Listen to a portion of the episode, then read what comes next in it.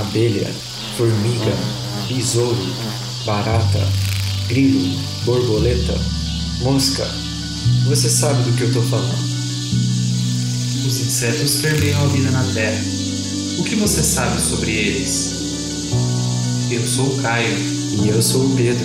Você está escutando O zumbido do mosquito, o canto da cigarra. a pulga atrás da orelha. Você está escutando Bug podcast sobre insetos.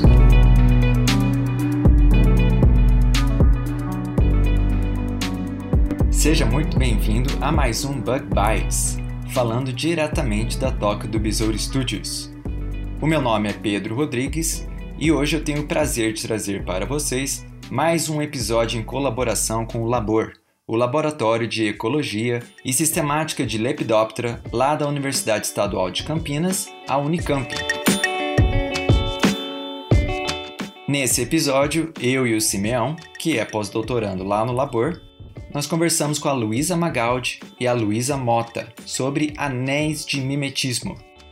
Pois é, você ouvinte do Bug Bites já ouviu a gente falar um pouco sobre mimetismo em episódios passados, mas você já ouviu falar de anéis de mimetismo? É um assunto bastante interessante e também é tema da dissertação de doutorado da Luísa Mota. Nesse episódio, a gente deu uma revisada bem rápida nos conceitos de mimetismo, falando sobre anéis de mimetismo, mas também falando de muitas outras coisas sobre esse assunto e ficou bem legal, vale a pena escutar.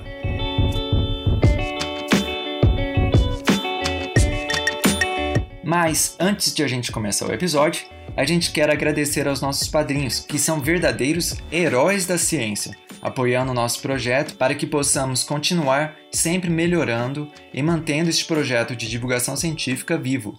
Então, agradecimentos mais do que especiais vão para o Masashi Inoue, a Juliana Carvalho, o João Gabriel Tardim de Moraes e o Diego Aureliano de Sá. Muitíssimo obrigado, pessoal, pelo seu apoio ao nosso projeto. É assim, com o apoio de vocês, que a gente consegue pagar várias das despesas que tem para manter o Bug Bites no ar.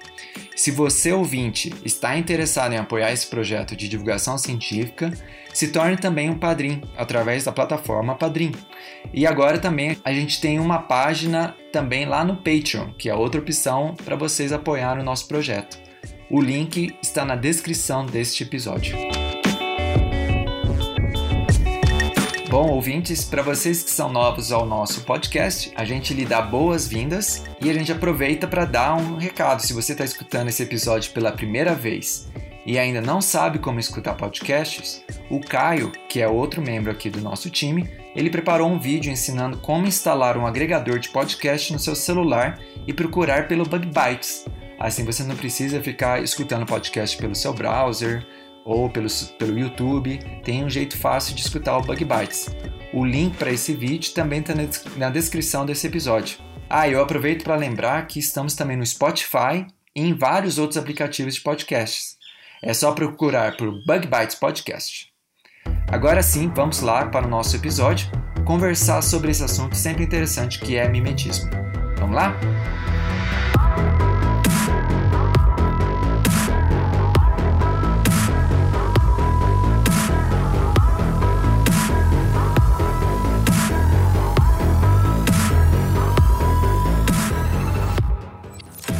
Bom, Simeão, quem que são as convidadas de hoje? Então, Pedro, hoje nós temos duas pesquisadoras do Labor. É, as duas trabalham com. têm projetos relacionados com o tema de hoje, que é mimetismo. É, e agora eu vou pedir para elas falarem um pouco. Então, é a Luísa Magaldi e a Luísa Mota, são duas pesquisadoras. Então, eu vou começar com a Luísa Mota, pedir para ela se apresentar e falar um pouco do que ela faz. Luísa. Oi, Simeão. Oi, Pedro. Meu nome é Luísa Mota, nós são duas Luísas hoje. Faço doutorado em ecologia pela Unicamp e o tema do meu doutorado é, é o mimetismo em uma comunidade de borboletas e mariposas diurnas em uma região da Amazônia. Ah, que legal. E a outra pesquisadora é a Luísa Magaldi e eu vou pedir também para ela se apresentar e falar também um pouquinho do que ela faz. Oi, pessoal, eu sou a Luísa Magaldi. É, eu trabalho com borboleta desde 2011 no laboratório do professor André, do, no Labor, né? E eu já trabalhei com vários grupos de borboletas que são miméticas. Atualmente, eu trabalho com um grupo de borboletas que são da Mata Atlântica e eu estou trabalhando com biogeografia, a biogeografia delas e com genômica. Muito legal. Muitas boas-vindas às nossas experts de hoje. E Simel, a gente então vai falar hoje sobre o mimetismo, né? Então, a gente convida então aí a, a, a Luísa Mota e a Luísa Magaldi é, para definir rapidamente, só para relembrar para o ouvinte, o que, que é o mimetismo. Ok, o, o mimetismo é um conceito muito interessante e muito confundido né, em biologia, muitas vezes confundido com camuflagem. A definição que é geralmente usada, especialmente no estudo com borboletas, é a definição de Vanny Wright. Diz que existem três organismos envolvidos no mimetismo, sendo que um deles é chamado de mímico, e ele simula um sinal, né, as propriedades de um sinal, que pode ser, por exemplo, a coloração ou um som, que é de um outro organismo, que é o modelo. E esse sinal é um sinal de interesse de um terceiro organismo, que seria um operador. Então, no caso das borboletas, por exemplo, se trataria de uma borboleta que tem uma certa coloração e ela simula a coloração de uma outra borboleta, o um modelo, e isso confunde um, geralmente um predador, né? Um, um, geralmente um passarinho, no caso, que seria o operador. Então, esse sinal tem que ser de interesse desse, é, desse operador. É, na camuflagem, o sinal não é de interesse, é um sinal que o predador não reconhece e não se interessa por ele. Né? Por isso ele passa despercebido por esse operador. Ô, Luiz, então, é, dá pra gente, por favor, um, um exemplo assim para contrastar a esses conceitos né, de camuflagem e mimetismo para o ouvinte? Ok, é, de camuflagem a gente pode pensar, por exemplo, na, naquelas lebres ou raposas que, que vivem na neve, são bem branquinhas. Uhum. Então é difícil para um predador encontrar esse animal lá, porque ele não está interessado na neve, né? Ele está interessado em reconhecer um organismo que ele possa predar. E, inclusive, alguns desses animais trocam de pelagem quando, quando tem degelo e ficam com uma coloração mais próxima da, das pedras, né, do, do solo sem a neve. Uhum. No caso de mimetismo, eu consigo pensar mais em, em casos para invertebrados mesmo. É, uhum. a gente conhece várias aranhas, por exemplo, que, que mimetizam formigas. Sim. Elas predam as formigas e as formigas não conseguem reconhecer as aranhas como um, como um predador, né? Elas, elas confundem o sinal, acham que é uma outra formiga. Sim. Ah, legal. Então, quando o, o organismo está tentando se esconder, por exemplo, um bicho-pau, né, que parece um graveto, uhum. isso é a camuflagem, não é que está imitando a planta, né? Não é um, um mimetismo assim no sentido literal, né, de, de imitar, né? Isso. Legal. Exatamente. Mimetismo também de vertebrados, o que eu lembro que é bem é um, é um exemplo clássico é a, são as cobras coral, né? Que tem a cobra ah. coral. Ah, é verdade. A verdadeira e a falsa, só que sempre existem, existem uma discussão qual delas é o modelo ou não, né? Mas as uhum. duas elas são elas mimetizam uma outra. É legal, isso aí é a gente pode fazer aí um gancho já para vocês puderem, onde vocês é, puderem explicar para o ouvinte a diferença do mimetismo milleriano e batesiano, né? Lu, quer falar? Pode ser. Então, o mimetismo batesiano, ele foi, né? Ele, ele na verdade foi o primeiro que surgiu com um naturalista. É, o nome dele vem do nome do naturalista inglês que pensou nele, que foi o Walter Bay ele percebeu um padrão muito interessante em borboletas. Eu sei que a gente está puxando para isso, mas acaba que mimetismo tem muito a ver com essa história. Uhum. Que ele fez uma expedição para a Amazônia com Wallace, né, o pai, um dos pais da evolução, e ele percebeu que algumas borboletas que não eram aparentadas, elas tinham o mesmo padrão de coloração. Então, borboletas que não, não eram do mesmo grupo tinham padrões parecidos. Então, o que, que se define como mimetismo batesiano? É um mimetismo no qual o mímico ele não tem nenhuma característica ruim. Então ele imita o modelo, só que ele não traz, é, ele geralmente imita um modelo que tem alguma característica ruim para o operador. Por exemplo, o modelo pode estar tá mostrando que ele tem um gosto ruim, que ele é impalatável, e o mímico não, não tem essa característica, mas ele imita com padrão ou de coloração ou de som, por exemplo, ele acaba sendo despercebido pelo predador, o predador acaba não atacando ele, porque ele confunde com o modelo. Hum, legal. Essa questão de. Ah, já, já começa a pirar aqui já umas coisas já. Porque essa questão de modelo, como que é? É modelo, mímico e operador, é isso? Isso. Porque eu tava pensando em alguns casos aqui que, tipo, que falta um dos componentes. Hum. Então, por exemplo, eu tava lembrando aqui de, um, de uma coisa que aconteceu comigo quando eu fui coletar, que foi muito legal. Eu tava coletando de noite, andando para ir pra trilha, e aí eu tava com uma amiga que estuda coleóptera, e aí tinha uns vagalumes no solo, tipo, brilhando no solo. Uhum. E aí eu falei, nossa, que um vagalume. Ela, não, não, isso é um, é um predador. Eu não lembro se era agora, se era lagarta, se era larva ou se era o adulto, porque eu não, eu não, eu não cheguei a, a ver. E ela estava me explicando que geralmente são as fêmeas, né, de um lampíride, de um vagalume, que ela mimetiza o sinal do macho da outra espécie. E aí o macho se aproxima, aí ela vai lá e come o macho. Tipo, se alimenta do macho. E aí, nesse caso, então, o macho que é predado, ele é o modelo e o. E o operador, operador ao mesmo tempo. Ao mesmo tempo. ah, tá. É. Legal. Legal, né? Um caso de mimetismo agressivo, que nem o das aranhas, com formigas. É. É, então isso é uma coisa legal para destacar, né? Que até o Simeão, a gente estava comentando antes de gravar o episódio, que o Simeão estava levantando isso, né? Que existem várias.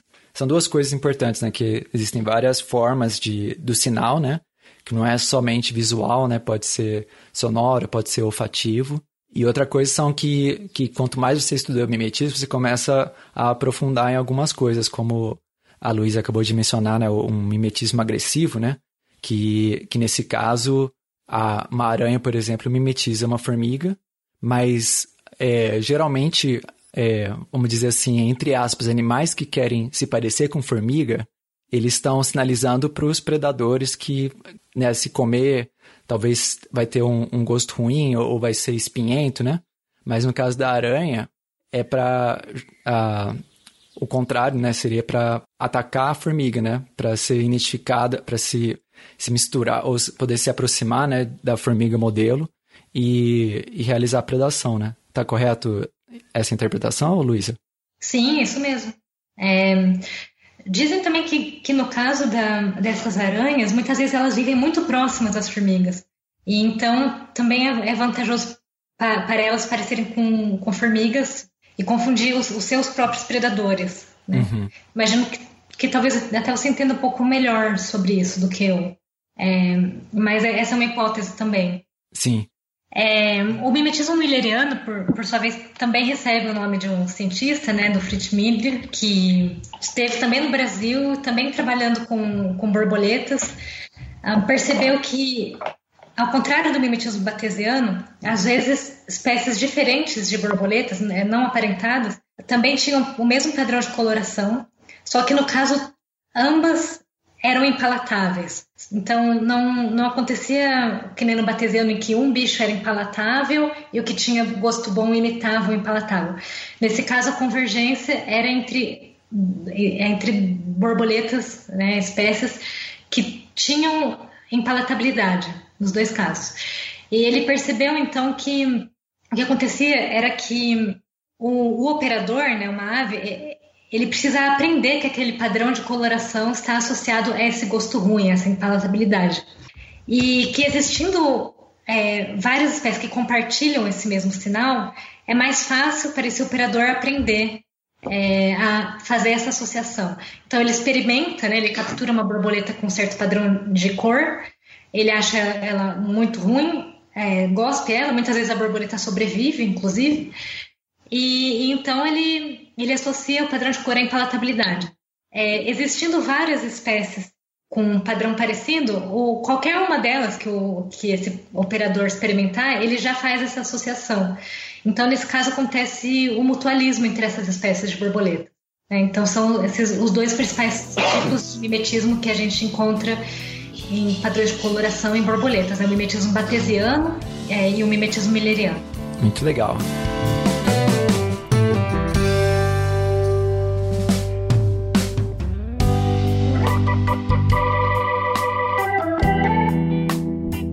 É um assunto assim que, como a gente está vendo, né, dá para se desenvolver em, em várias outras outras outros aspectos, né, que a gente raramente, assim, estando fora do, dessa área de expertise, né, a gente imagina que até o, o, o Simeão comentou anteriormente, né, sobre mimetismo intraespecífico e interespecífico.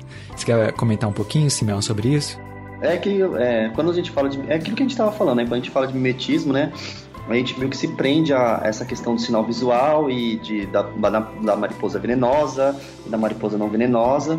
Mas assim tem um, um monte de, de, nuances, né, que você pode usar para definir outros, outros tipos de mimetismo.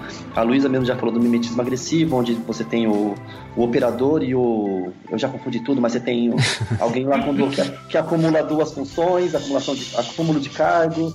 E aí você tem essa questão da, do mimetismo entre a orquídea e a abelha, que é um mimetismo, a gente pode falar sexual, mas de espécies é, diferentes. E tem também a questão do mimetismo interespecífico, né? Que geralmente é, isso é comum em alguns grupos de mariposas, onde as espécies são sexualmente dimórficas, né? Então você tem um macho de um mimetizando é, um complexo mimético de, de borboletas ou mariposas e a fêmea mimetiza um grupo completamente diferente, né? E aí, dentro desses casos ainda, você tem uma variação, que às vezes numa população surge um macho que vai, em vez de é, ter o mesmo padrão né, dos outros machos, ele vai ter um padrão da fêmea. É, e aí isso tem toda uma, uma hipótese evolutiva para isso, que é esse, esses machos que, na verdade, destoam dos outros e parecem com, se parecem com as fêmeas, eles acabam tendo a oportunidade de copular de uma forma sorrateira, né, na fêmea. Ele acaba evitando o conflito com os outros machos e vai lá e, e, e copula. E aí isso já é um outro tipo de mimetismo sexual, que é mimetismo sexual intraespecífico, né? Então, assim, você tem uma, uma enormidade de, de, de termos, né, de acordo com o, o modelo ou sistema que você está estudando. E aí a gente tem essa questão da coloração que a gente sempre falou, tem a questão acústica, é, tem a questão de é, feromônio, componente químico. Então, assim, dá pra gente abordar várias, vários aspectos, mas acho que o foco aqui hoje é falar do, do trabalho das meninas. E com relação a isso, eu tenho uma pergunta para Luísa Magaldi. Porque assim, a Luísa Magaldi ela também trabalha com sistemática e faz filogenia, estuda os relacionamentos, o relacionamento entre os bichos. E uma coisa muito comum, só que a Luísa, a, a Luísa trabalha com molecular. É, e, e, eu já costumo fazer filogenia com, usando morfologia. E toda vez que eu vou é, submeter algum, algum artigo e tem essa questão de caracteres de coloração em grupos miméticos, isso é uma coisa tipo muito delicada de você usar. Porque como é um, enfim, e aí eu queria perguntar, não vou enrolar muito não, vou perguntar para a Luísa como que ela lida com essa questão da coloração é, em usos é, em filogenia. Se é meio é. pegadinha. Então, isso é uma coisa muito interessante, como você falou, porque classicamente, né, as filogenias elas foram sempre feitas baseadas nesses caracteres morfológicos, né? A gente não tinha esse tipo de ferramenta que a gente tem hoje, que é, por exemplo, que eu uso, que é o DNA. Então, é, sem essas características, acabava existindo meio que um preconceito, eu acho, de olhar muito para os caracteres é, morfológicos de padrão alar nas borboletas. Então, como que se elas são parecidas, é, eles tinham que, é, tinha que ser uma pesquisa bem refinada para você encontrar é, espécies ali, porque elas são muito parecidas por causa do mimetismo. Então, de certa forma, o mimetismo ele pode acabar atrapalhando né, a gente identificar espécies, encontrar elas, porque até para o especialista elas podem ser muito parecidas. E esse é o caso da, das borboletas que eu estudo agora no doutorado, né? Que é, é um grupo chamado Actinote, que elas são borboletas aqui da Mata Atlântica. Existem mais de 20 espécies na Mata Atlântica e elas são participam de é, anéis miméticos entre elas. Então, o que, que acontece? Elas são muito parecidas morfologicamente, e a gente utilizando as ferramentas moleculares, a gente não tem esse, esse preconceito de olhar o padrão delas. Então, a gente consegue encontrar padrões e realmente, às vezes, é uma pegadinha. Então, não, nem sempre as espécies desse grupo que são muito parecidas, elas são próximas filogeneticamente. Às vezes, elas são irmãs de espécies que não são parecidas. Mas você encontrou casos na sua filogenia, por exemplo, assim, que é, algum grupinho que compartilha o mesmo padrão, porque o grande medo de filogenia é isso. Quando você vai levantar, pelo menos na morfológica, né? Quando você vai lá, você tem um, um conjunto de 10 espécies e você vai, você vai ver, aí vamos ver quais as características que são comuns. Então, se você pegar, tipo, 10 bichos de grupos totalmente diferentes que têm o padrão tigrado, você pode ir lá na sua filogenia e colocar e codificar esse, cará esse caráter, né? Então, os 10 bichos têm padrão tigrado, né? Isso é uma informação que, na verdade, não reflete uma questão de ancestralidade comum. Quer dizer, não quer dizer que elas têm aquela, esse padrão tigrado porque elas tiveram a mesma origem. Na verdade, aquilo evoluiu de forma independente em grupos que não estão nada, que não tá, não estão nada relacionados, né? Mas você tem, é, você no, no, seu trabalho, o que, que você achou com relação a isso? Então, já no grupo que eu trabalhei no meu mestrado, que já eu trabalhei com um grupo de borboletas Riodinide, que eu acho que se alguém assistiu o Bug Bite passado a, é, com o Labor, a gente conversou, sobre, é, é falaram sobre isso com mimicofilia. Essas, essas borboletas têm um grupo específico que chama Stalax, um gênero, que tem só espécies miméticas. Só que elas são muito diferentes entre elas. Então, ali dentro desse grupo, a gente consegue ver pelo menos uns quatro ou cinco padrões, e é um grupo de apenas dez espécies. Então, elas são bem diferentes e elas imitam, a gente não tem certeza se elas são o modelo ou se elas são um mímico, porque ninguém estudou certinho se elas são impalatáveis ou não. Uma coisa, eu fiz a filogenia delas molecular, né? Então, sem, sem utilizar esses caracteres de mimetismo, e eu encontrei um padrão interessante que é todas as borboletas que são tigradas, que é um padrão é, muito conhecido em borboleta, que é um padrão que tem laranja, preto e às vezes algumas manchas brancas, é, às vezes até um pouco de vermelho. Essas borboletas que são de tigrada, que parece com tigre, elas são, na, no grupo de estalates, elas são todas de uma origem só. Então, provavelmente esse padrão de borboleta tigrada surgiu uma vez nesse grupo e ele se manteve em todos os, é, em todos os descendentes desse, desse ancestral. Enquanto que outros padrões, às vezes a gente tem espécies muito próximas, só que uma é de, uma, é de montanha e tem um padrão todo laranja, e a outra tem um padrão, é, a espécie irmã tem um padrão transparente com um pouquinho de azul. Então elas não são parecidas, não participam dos mesmos anéis miméticos, mas elas são próximas. Então tem essas pegadinhas mas às vezes a gente encontra assim uma, um sinal forte do mimetismo na, na filogenia. Hum, isso é bem legal. Eu acho que você, acho que, é, acho que esse é o primeiro exemplo que eu vejo assim de alguém falar que resgatou é, essa relação de mimetismo como sendo de um ancestral comum, porque geralmente, pelo menos as que eu fiz da Amazônia, assim, é o, é o balai de gato. Mas uma coisa legal é que, que veio aí na resposta da, da Luísa Magaldi para a pergunta de Simeão foi o termo de anéis de mimetismo, né? Que é uma coisa que a gente já mencionou em um episódio anterior do, do Fritz Miller, né? E seria legal é, expandir um pouquinho mais, já que também é o assunto que, que a Luísa Mota estuda, né, Luísa? Explica pra gente Sim. um pouquinho sobre o que são os anéis de mimetismo e, e assim, alguns outros exemplos que você pode dar.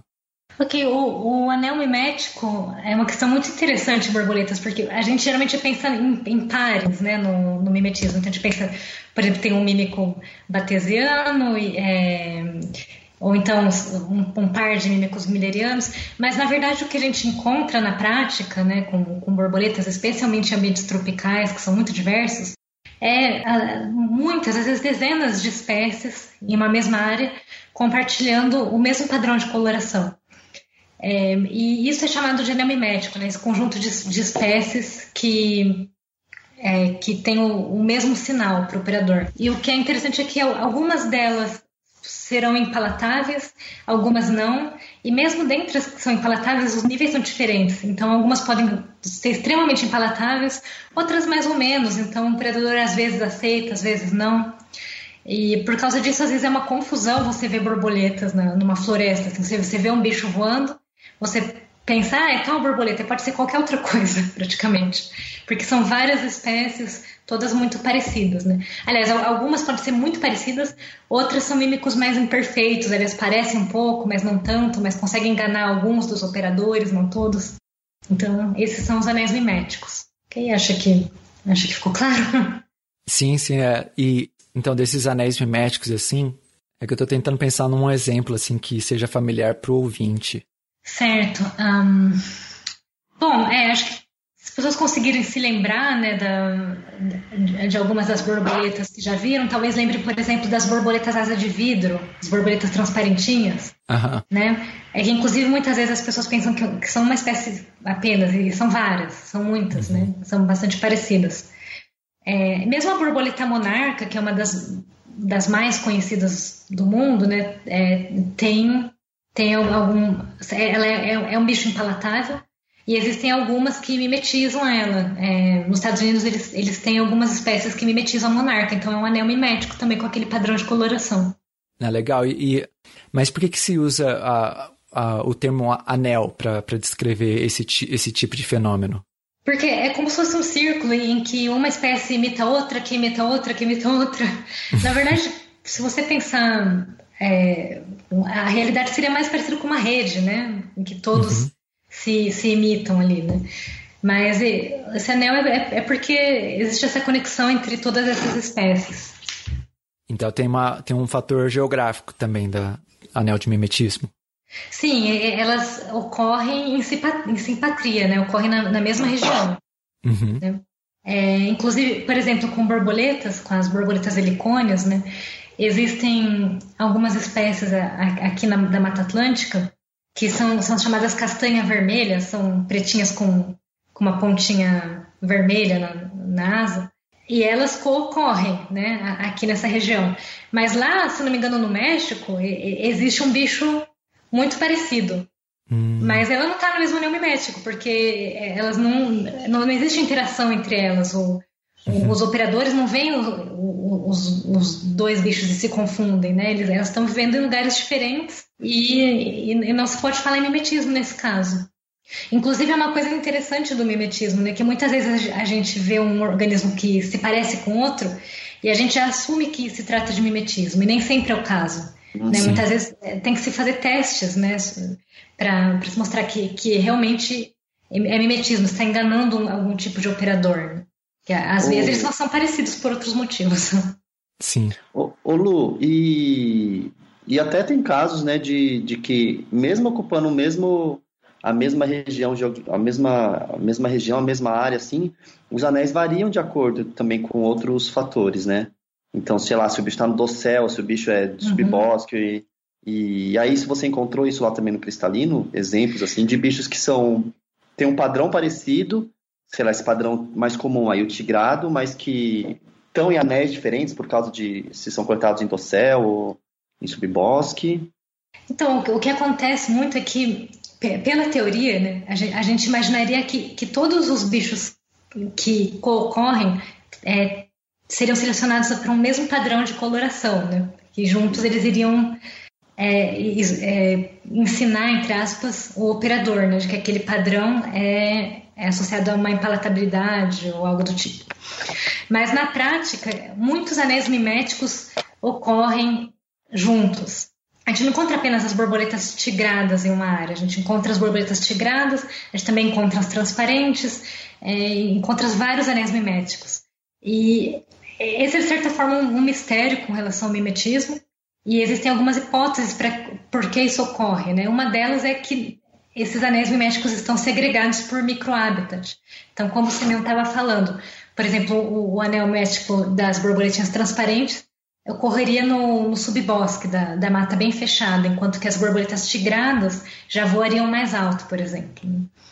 Mas é, isso, isso tudo, na verdade, é, é, é bastante difícil de, de você observar com muita clareza né, na, na natureza. Né? Existem provavelmente muitas coisas acontecendo ali que, que fazem com que existam vários anéis miméticos.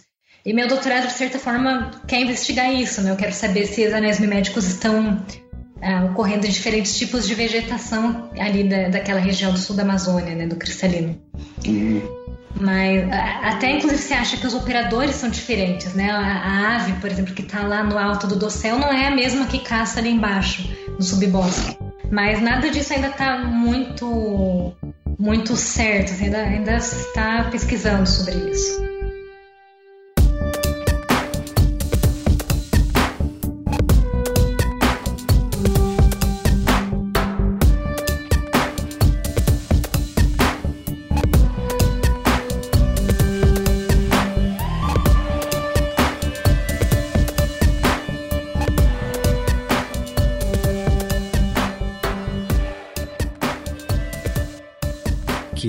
Algo que eu tento destacar em todo episódio, que o trabalho do cientista de investigação, né? Que às vezes a gente... As pessoas fora do meio acadêmico ou, ou que não tem tanto contato com o cientista, né? Às vezes escutam um, um tema, né? Ah, a pessoa estuda a coloração das borboletas, por exemplo. Eu vou colocar de um modo bem simplista. Parece que, que é uma coisa simples de se estudar, né? De, de se descrever, que não tem muito mistério, né? Mas a gente vê aí pela uhum. respostas, informação né, que, que a Luísa Magaldi e a Luísa Mota estão compartilhando, né? Que existe um trabalho muito cuidadoso e muito cético, né? De, de você tentar é, realmente é, não ser enganado pela sua, pelo, pela sua percepção visual, né? Pela sua percepção, uhum. é, é, como posso dizer assim, não informada, né? De o, o que está sendo observado, né? Quanto à coloração, por exemplo, de organismos, se é, compartilham ou não compartilham a mesma origem, se, se são uhum. casos é, de mimetismo ou não. E, e tudo isso, assim, é, vai montando uma base de conhecimento, né, que é a pesquisa básica, né, que é muito rica para dar subsídios para mais é, perguntas e, e até aplicações né, desse conhecimento. Então eu, eu aproveito para perguntar né, que é, a, assim, se a gente fosse explicar para uma pessoa leiga, né, é, o que, que a gente pode. Você, vocês já deram, né, na verdade, vários exemplos, mas só para colocar de uma maneira sintética, é, o que, que a gente pode aprender ao se estudar anéis de mimetismo? Um, a gente pode aprender é, muitas coisas. Uma delas é que as interações entre os organismos são, são muito complexas, é, não são triviais, né? A gente às vezes não, não esperaria que um, um organismo interagisse com o outro e, na verdade, isso acaba acontecendo. Né? Vezes duas borboletas que não são muito distantes, né? Em teoria uma não teria nada a ver com a outra, mas a, a, ali na, na, natureza acabou ocorrendo um, um, um processo seletivo em que, em que ambas é, compartilharam um padrão de coloração. Né? Então, eu acho que é interessante pensar que no, no quanto as interações ecológicas é, são complexas e o quanto a gente ainda tem para aprender sobre elas. É, complementando um pouco o que o Pedro falou, eu estava pensando também na é, a gente acaba pensando que toda essa informação já está bem definida, né? Quando é um leigo, uhum. já tem um livro onde a gente pode ler tudo sobre mimetismo, porque já é um assunto que se sabe já faz mais de 100 anos, mas mesmo assim, é, ainda tem muita coisa para se estudar e principalmente para a gente testar, né? Como você falou, com um olhar científico. Experimento que eu penso que, que é clássico e aconteceu só em 1972, ele tentou provar que existia realmente uma vantagem em ser mímico porque a gente fala, ah, existe uma vantagem porque o predador não preda, mas a gente não tinha testado isso. E aí, é, um pesquisador, o professor Benson, que foi, professor, é, foi nosso professor na, na, na, Unicamp, ele fez um experimento com borboletas onde ele pintou a manchinha é, da borboleta apagando ela. É, então, assim, mudando o padrão de asa dela. E aí ele teve que fazer essa experimentação por vários dias mostrando que realmente aquelas que estavam sem a manchinha, elas eram mais atacadas. O predador ele estava tão acostumado a, a não atacar, mas quando sumiu a manchinha laranja da asa dela, ele começou a atacar essas borboletas que estavam modificadas. Então, às vezes, um experimento que é simples e demorou muito tempo para a gente poder testar e realmente provar isso. Então, a ciência vai sempre sendo construída em em pequenos passos, né? Eu penso. E às vezes um experimento simples que demorou muitos anos para a gente fazer para realmente provar que existe mesmo essa vantagem em ser mímico ou não. Muito legal esse experimento. Ô Luísa Magaldi, falando dessa questão da manchinha, me veio uma coisa na cabeça, que é de mimetismo perfeito. Não sei se é esse é o termo correto, né? Mas a gente sabe, quando a gente tem na cabeça a palavra mimetismo, vem logo direto, tipo cópia, e acho que talvez boa parte das pessoas imagine que o, o mímico copia exatamente igual, o mesmo padrão, e a gente sabe que não é bem assim, né? Tipo que. Por isso que às vezes a gente tem a, a, até o termo anéis, né? Porque um vai imitando o outro e a, vamos, vamos falar assim que a cópia vai ficando. É igual você vai, você vai tirando xerox de, do, do, original, né? Você tira xerox do xerox, xerox, xerox, xerox, xerox, no final tá lá só, só o garrancho, né? E eu acho que isso meio que vale também para esses anéis, né? Não é porque o bicho está dentro do anel que ele vai ter exatamente o, o, o padrão do, do modelo, né? E aí, até que ponto? Qual que é nem sei se tem isso, mas qual seria o limiar, assim, do, de sinal, para você não perder o sinal pro... Eu já esqueci, gente, o predador, qual que é o termo correto que vocês usaram aí? Operador. É, o operador não perder o, o sinal. Tem algum estudo? Porque, por exemplo, esse estudo que você comentou do benço poderia ser um exemplo disso, né? Sim. Então, essa questão do, do, do, operador é muito interessante, porque às vezes a gente está sempre pensando assim num modelo fechadinho, né? Tem uma borboleta, daí tem outra que imita, e daí tem um passarinho que ataca. Mas, na verdade, a gente tem várias espécies de animais ocorrendo no mesmo lugar. Então, às vezes, um sinal ele pode ser interpretado de maneiras diferentes. Então, um preda é, às vezes a gente tem um predador especialista. O predador especialista ele consegue reconhecer muito bem, por exemplo, quando é um mímico batesiano que é palatável e ele pode comer. Ele aprende isso. Enquanto que um, um, um, um, operador, né, um predador que já não está tão é, familiarizado, come apenas aquele grupo de borboletas, ele come outros animais, é mais difícil para ele aprender, então ele se confunde mais. Então, às vezes, esse sinal que você está falando, às vezes ele confunde alguns animais, alguns operadores, e outros já não. Aquele caso é, que você tinha comentado da mariposa, tem algum. Eu, eu lembro de ter visto um estudo que era exatamente isso. O morcego, que era especialista, ele conseguia, depois de um tempo, se você ensinasse ele, a reconhecer o barulho do, do mímico que era batesiano, ou seja, uhum. que ele podia comer, e, não, e a, aprender a diferenciar os dois. Então, o mimetismo para ele não era perfeito, mas para um morcego mais comum, que, que, que era generalista, come vários tipos de insetos, ele já, mesmo com esse treinamento, né, eles colocaram um som para ele ouvir por alguns dias tal, ele não conseguia diferenciar, então ele não atacava nenhuma das, nenhuma das duas.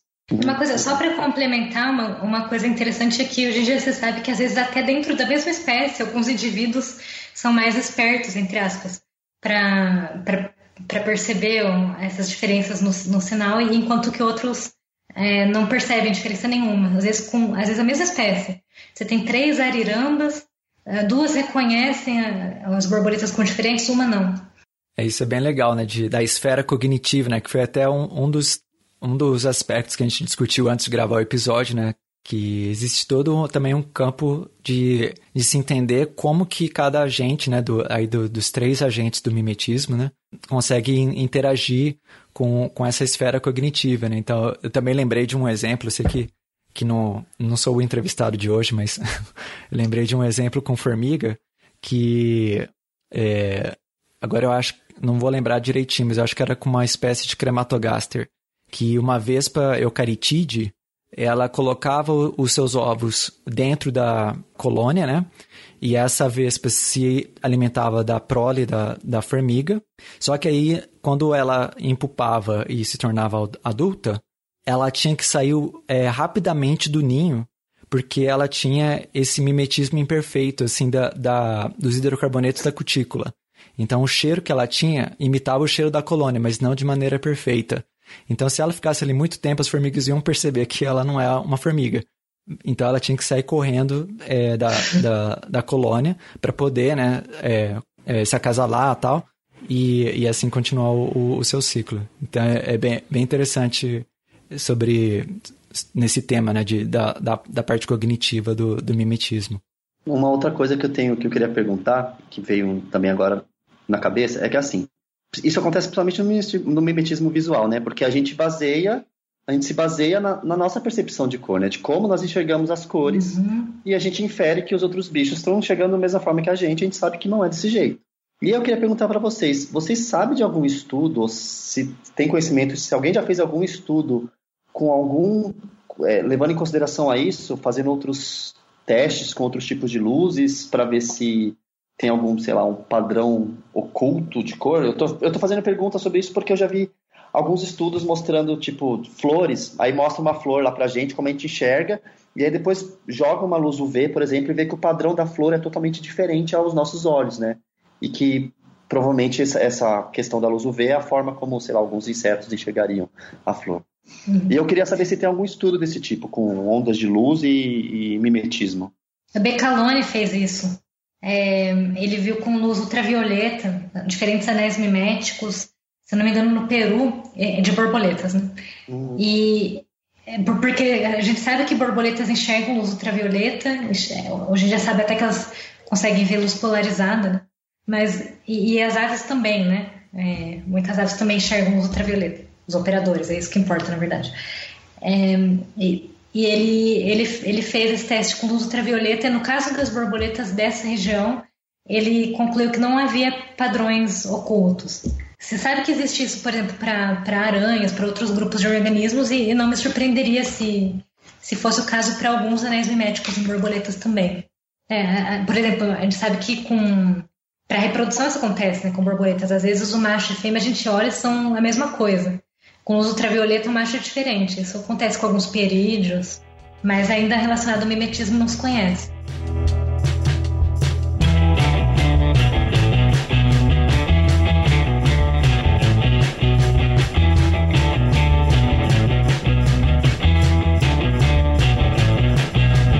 Bom, pessoal, então a gente vai chegando na conclusão do nosso episódio, que está muito, muito interessante. Eu aprendi bastante coisa hoje sobre mimetismo. Com certeza a gente é, gostaria de ter a, a Luísa Mota e a Luísa Magaldi de novo no nosso, em futuros episódios, né, para destrinchar ainda mais esse, esse assunto sobre mimetismo, que tem tantas faces, tantas coisas legais que dá para conversar. Mas eu pensei agora nesse terceiro bloco e último bloco do, do do episódio, de a gente, de a gente falar de alguns insetos comuns que a gente, a, a gente vê, né? E aí contar com a expertise da, da Luísa Magaldi da Luísa Mota para definir se, se seria um mimetismo milleriano, se seria um, um mimetismo batesiano, ou uma camuflagem, né? Ou se há algum caso aí de, de talvez que não temos certeza, né? Porque muitas coisas é, tem controvérsia mesmo no meio acadêmico, né? Então eu vou começar, e o Simeão vai pensando aí em outros, em outros casos. Eu estava pensando aqui é, em dois casos que aparecem muito. O pessoal publica nas redes sociais, no Twitter, é, às vezes manda pra gente perguntando, né? Que é a mariposa a olho de coruja, né? É, hum. Será que é um mimetismo ou não é? E aquelas que imitam, que parece uma cobrinha, sabe? O, o estágio larval, que eu não sei dizer qual família que é? São várias famílias. São várias que, famílias. famílias. Que parece uhum. cobra? Isso. Sim. Uhum. Aí, aí, Esfingide, Saturnide. É. Que legal. Ninfalide. E é considerado e, mimetismo? No caso das lagartas, é, é, é mimetismo, sim. É, o, o, o, operador pensa que é uma, uma cobrinha e acha melhor ir, ir para longe. Aham. É, né, uma cobra é um bicho perigoso, às vezes até um predador das aves, né, ou de um lagartinho ali que possa capturar essas lagartas. Inclusive, várias lagartas que, que têm essas, né, que, que mimetizam os olhos de, de uma cobrinha, inclusive é, elas deixam a, a, parte anterior do corpo mais gordinha, assim, como se fosse a cabecinha da cobra. Uhum. É. Isso tem, tem alguns tem alguns testes com isso, realmente diminui, pode diminuir a predação. E surgiu de forma independente vários grupos de lepidópteros. Olha que legal. É, e nesse caso, eu acho que o mimetismo seria, se a gente tivesse que encaixar, seria um mimetismo mais batesiano, né? No qual não traz nenhuma vantagem para o modelo, né, que é a cobra.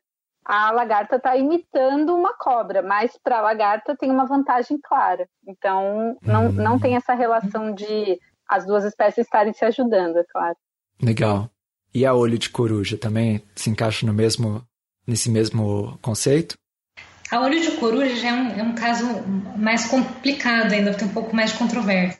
Que existem muitas borboletas que têm essas manchas em formas de, de olhos, né? Menores ou maiores. E existem alguns testes que, que mostram que, que pode assustar um, um predador, para ter, por exemplo, um olho um olho ou de, de, coruja, ou às vezes de um, de um lagarto que está ali no, no, tronco. Mas também existe a hipótese de que esse, essas manchas direcionam o ataque do, de predadores para aquela área, ela se quebra né, da asa uhum. e, ele, e o bicho consegue voar. Então, uhum. então ainda, ainda não existe um consenso com relação a isso. Né? Uhum. Para olho de coruja cálido, é, pra gente assusta, né? Eu não sei, eu me assusto com, com aqueles rotes, eu vejo. Eu acho grande chance que seja um mimetismo batesiano, sim. Não, será que talvez não fosse? Porque você falou duas coisas que são importantes, que é a quebra da, do padrão de visualização, né? Será que isso já não seria mais é, uma coloração disruptiva? Porque eu fico pensando geralmente em, na forma como a estrutura dos ocelos em Satirine, né? Que em uhum. teoria você teria o desenvolvimento dos ocelos, você tem a potencialidade, né, para os ocelos se desenvolverem em todas as regiões é, entre as veias, né? Mas por, por questão de expressão ou não expressão de genes, você tem que determinadas regiões dos ocelos se desenvolvem mais ou não. Não poderia ser isso, talvez? Então, pô, poderia ser isso, poderia ser é, ou, ou, uma. Na verdade, é engraçado que na verdade são, são quase coisas opostas, né? Uma, você pensar numa mancha que parece um olhinho e, um, e um, um, predador se assusta e não ataca, seria quase que o oposto de um predador resolve atacar justamente o olhinho, né? É. É, é interessante, mas é tem, tem alguns estudos saindo sobre isso, tem sido bastante estudado ultimamente. Acho que não existe ainda um, consenso, mas pode depender do tamanho da mancha, da, da região da asa que ela fica, até mesmo do, do, tipo de ambiente que a borboleta pousa. Que eu pensei nessa questão do, do de, de, eu nunca tinha pensado nessa questão, na verdade, de ser disruptiva. Mas aí na sua fala me veio isso na cabeça. Porque a gente tem casos mais claros né, disso com licenídeo, né? Então, uhum. às, vezes, às, vezes, tem algumas borboletas que ela tem tipo um rabinho é, na parte, na asa posterior, e que tem umas projeções que ficam se mexendo. E juntamente com isso, a gente tem um monte de listras que convergem, uhum. e às vezes até um pequeno ocelo, que dá a impressão que aquilo é a cabeça do bicho, né? Então, quando o predador vai atacar essas, essas borboletas, digamos assim que ele acaba atacando o lado errado, né? Acaba mordendo a asa e o bicho consegue escapar é, e sobreviver, né? E talvez esse fosse o caso também da, sei lá, se esses ocelos estiverem relacionados com essa questão de mimetismo. Então aí seria uma questão meio de mimetismo misturado com uma coloração disruptiva, talvez. Existe isso, gente? Não sei. Então, eu, eu esqueci qual é o nome. Acho que tem um nome específico para esse caso. Eu não estou lembrando. Mas, mas essa hipótese de que funciona como a falsa cabeça dos licenídeos existe sim. Ah, essa questão da falsa cabeça dos licenídeos já ouvi falar como automimetismo. Que o bicho ele se mimetiza, ele, se, ele mimetiza uma parte do corpo dele. Então, nesse caso da borboleta é, que eu falei, ela tá mimetizando a cabeça dela, só que numa outra região do corpo. Já ouvi falar que isso pode ser automimetismo, que é bem bizarro, né? Mais uma definição aí. para confundir Sim. a gente ainda mais. É, Isso é bem legal. Pior que, pior que existe outra definição para automimetismo que, é, que, não, que não tem nada a ver com essa, que é que automimetismo é, é quando na mesma espécie tem um bicho, por exemplo, impalatável um palatável. Então eles estão se mimetizando dentro da espécie. Nossa, que confusão. É uma confusão vezes. Sim. Isso a gente tem que, fazer, também... tem que fazer um episódio tipo glossário. Glossário. É. glossário, é. É, e, e, essa conversa que vocês estão tendo me lembrou também desses animais, né, que às vezes utilizam uma parte do corpo como uma isca, né, para atacar outros, né? Que Nossa senhora, mais mais coisa aí, gente. Por exemplo, tem aquele peixe, né, que tem aquela lanterna, mas aquilo lá não é bem uma imitação, né, mas tem aranha, né, se eu não me engano, que imita uma larvinha, alguma coisa para atrair um, um, bicho, né? E, e come o bicho, né? Agora não tô lembrando de um bom exemplo. Tem moreia, seria... eu acho que moreia tem peixe também que faz isso, né? Que seria pega um a parte do rabo né? e fica balançando, imitando que é tipo um peixe mais jovem, aí vai lá e vral, come. A jararaca faz isso, né? Com a ponta do rabo, as jararacas filhotes. Aquela tartaruga ah. mata-matar. Ah, é isso. Isso é, isso é considerado mimetismo também. Seria mimetismo agressivo, talvez? Hum, boa pergunta. Ixi. Mas é, eu acho que esse é um bom momento para ilustrar realmente que, que que é um assunto assim que se a gente continuar explorando aqui, a gente vai ficar boas horas muito informativas, mas infelizmente a gente não pode extrapolar muito tempo do, do podcast. Mas fica então o convite para Luísa Magaldi, para Luísa Mota voltarem ao Bug Bites para explorar mais esses assuntos. Eu particularmente fiquei bem interessado agora nessa parte de que será que se imita só uma parte do corpo é considerado mimetismo ou não é? É, é um assunto bem, bem interessante que, que parece que está bem na, nessas bordas dos conceitos, né? Então, com isso, eu vou, vou terminar o, o episódio aqui, que a gente já está no limite do tempo. É, agradeço mais uma vez a, a Luísa Magaldi e a Luísa Mota por, por participarem desse nosso episódio, que é, é, em colaboração com o Labor, que é o laboratório de, de sistemática e ecologia de Lepidoptera, lá da Unicamp. Passo a palavra aí para as Luísas darem suas considerações finais antes de a gente terminar. é, eu queria agradecer ter participado, né? Eu achei muito, muito interessante essa, esse formato para a gente discutir, achei muito legal. Eu penso assim, como eu venho de uma escola meio evolutiva, eu sempre fico pensando, e a gente não tem essa resposta ainda, né? E eu nem quis chegar a discutir isso, mas como esses padrões estão evoluindo na natureza. Então, existe toda uma linha de pesquisa tentando entender como que esse padrão surgiu em cada na, na borboleta, ou como esse padrão foi, foi sendo selecionado. Então, isso é uma coisa muito interessante, porque a gente sempre pode pensar em qualquer assunto de ecologia ou de biologia no geral, num ponto de vista mais da evolução. Então, é muito legal. Fica essa dúvida aí, porque não é uma resposta clara para nem para a ciência, nem para ninguém, eu acho. Bom, é, eu queria agradecer todo mundo, Pedro, Simeão, Luísa. Foi muito divertido. Espero que, que tenha dado para entender um, um, pouco mais sobre o, o, conceito e também o quão rico é o estudo do mimetismo e, claro, de outros tipos de interação na natureza. Eu também gostaria de agradecer a participação das duas, das duas Luísas, Luiz e Luísa, de terem aceitado o convite. A gente sabe que não é fácil a gente arrumar tempo, né? Ainda mais vocês duas que estão aí terminando o, o doutorado, então agradeço muito a presença de vocês. E eu gostei desse formato de ter duas pessoas com o mesmo nome. No laboratório tem tanta gente, dá para repetir isso, né? Dá, dá para fazer, fazer isso várias vezes. Dá pra fazer André, André, Tamara e Tamara. Acho que só, né, gente? Não dá para repetir todo mundo. Mas é isso. Muito obrigado, meninas. Obrigada. É, eu agradeço novamente. Foi muito legal. É um formato muito interessante de discussão. A gente fica muito contente, como o senhor falou, de vocês poderem participar hoje. E vamos marcar um, um novo episódio aí, não muito longe, para a gente continuar discutindo esse assunto tão interessante e, e outros assuntos, como, como a Luísa Magaldi falou, né? Tem bastante assunto interessante de até de ecologia e evolução no sentido mais amplo, que dá para a gente explorar aqui no, no formato de podcast. E com isso, então a gente é, se despede agora. O, convido o, o ouvinte a olhar na descrição desse episódio para mais informações sobre o Labor. E a gente se encontra na próxima semana, então. Tchau. Tchau, gente. Tchau, tchau.